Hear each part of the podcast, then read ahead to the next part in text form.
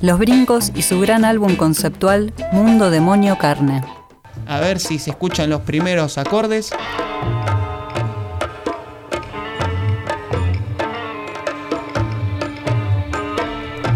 Estamos escuchando una canción llamada Kama Sutra, con la cual cierra un gran álbum de la historia del rock español. Me refiero a un disco lanzado por el grupo Los Brincos en el año 1970. Este álbum es una pieza total de culto que no tuvo éxito como tantos discos de los cuales hemos hablado y reseñado en otra historia.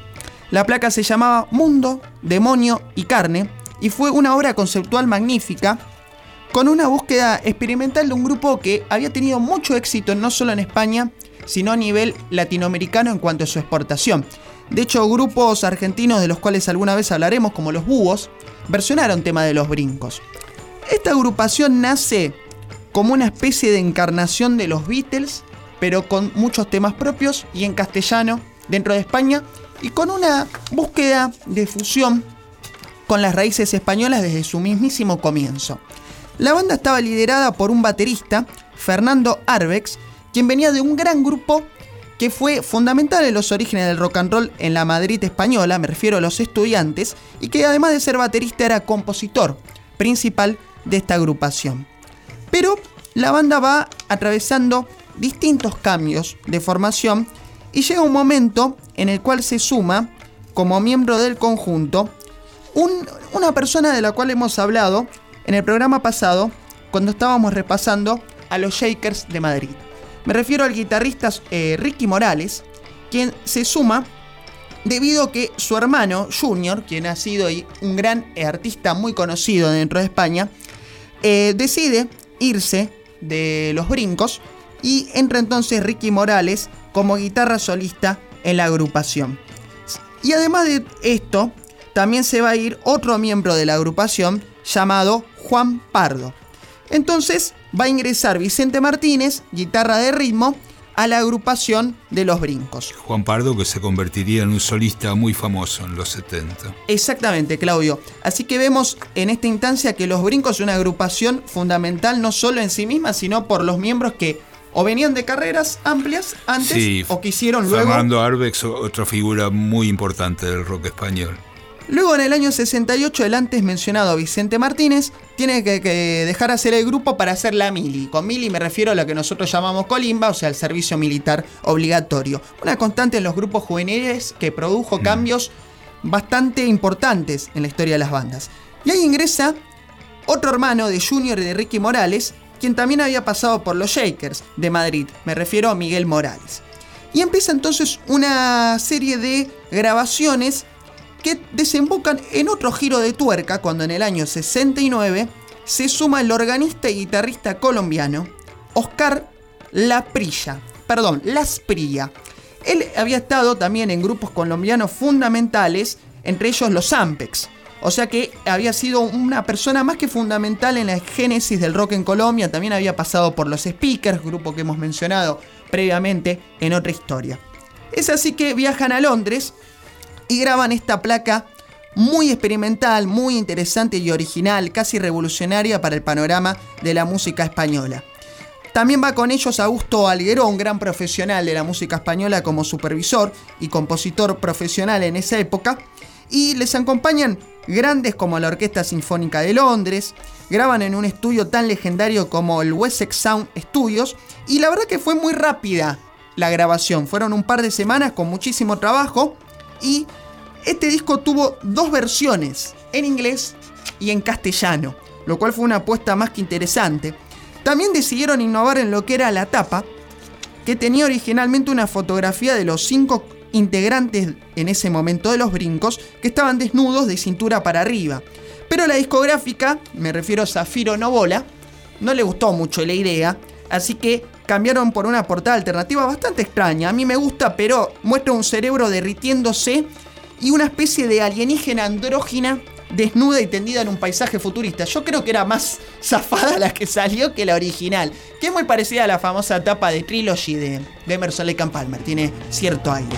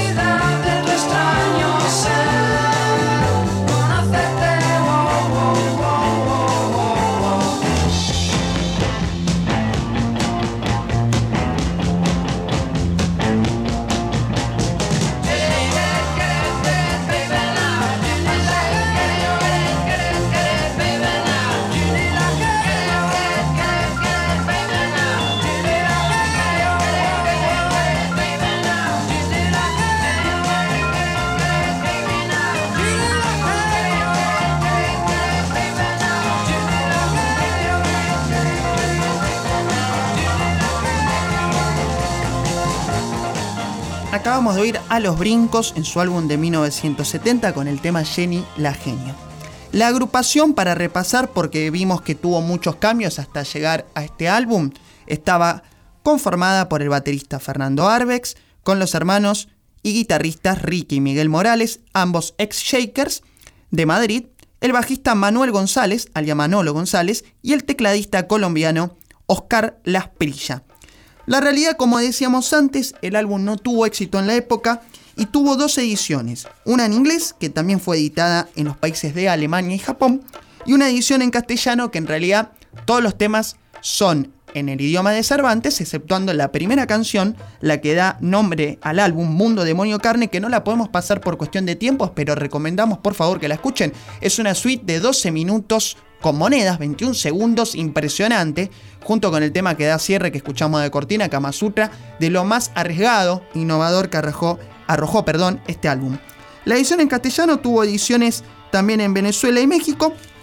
Hay una edición también de la época doble recopilando tanto la encarnación en inglés como en castellano. Y en el año 2020 el sello Gersen, del cual ya hemos hablado aquí en otra historia, realizó una reedición restaurando la tapa original que antes mencionábamos que fue censurada por la discográfica.